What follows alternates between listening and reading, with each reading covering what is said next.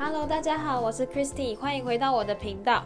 大家过得好吗？不知不觉，二零二一年的一月已经都结束了，现在已经二月份了。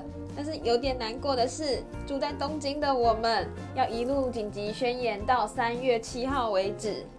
那就代表说，商店到八点就会结束营业，我们要一路这样的生活到三月七号。真的有点不太方便，因为常常下班就是已经六七点了，然后你吃的饭只能吃到八点而已。对的，这样也就代表说我即将在宅工作满一年了。然后今天要跟大家分享的是在日本找工作，关于 ES 跟面试方面的各种事情。首先，上一次提到说在日本找工作是一件非常耗时的事情，时间方面比起台湾一份履历可以投无数家公司，日本方面则是需要写 ES。所谓的 ES 就像是类似小论文的东西，每一家公司需要写的东西都不一样，规定的字数也不等。题目包括基本的志望东西，还有学经历之外，根据不同业界，有时候需要写一些对于这个业界的看法之类的题目。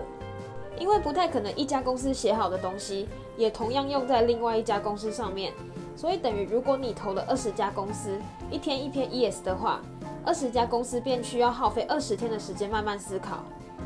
而结束 ES 后，还得考网络测验。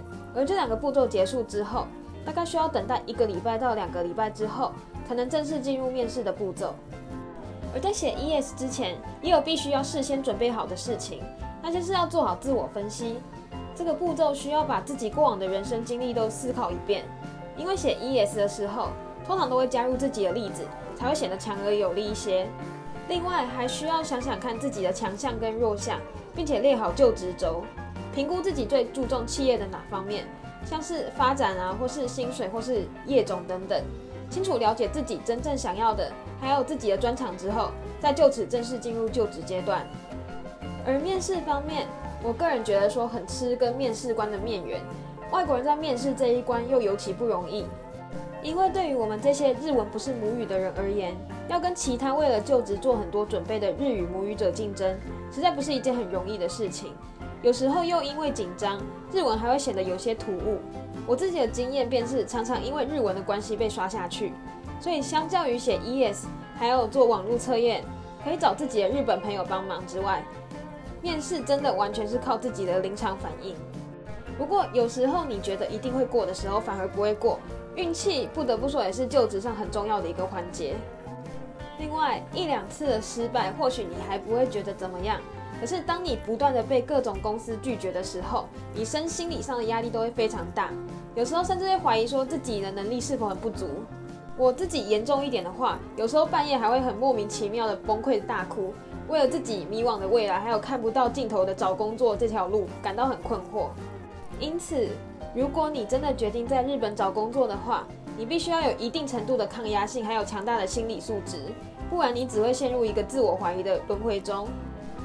那个过程非常的痛苦，除非你真的很幸运，在短期内就找到一份工作，就像我朋友一样，他也没有特别厉害，可是就刚好有面缘，面试一家就上了。但那只是例外中的例外。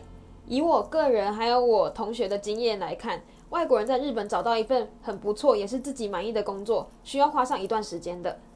其实现在想起来，都觉得那一段时间，哇，我是怎么活过来的？非常的痛苦。其实现在回想起来，都觉得说，一年多前的自己可以熬过那个过程，其实蛮佩服自己的。但也很感谢那个时候的自己可以坚持下去，所以才可以找到像现在这一份那么好的工作。所以各位还在找工作的朋友。千万不要放弃，我相信过不久一定会有一份适合你的工作出现的。那么大家加油，我们下次见，拜拜。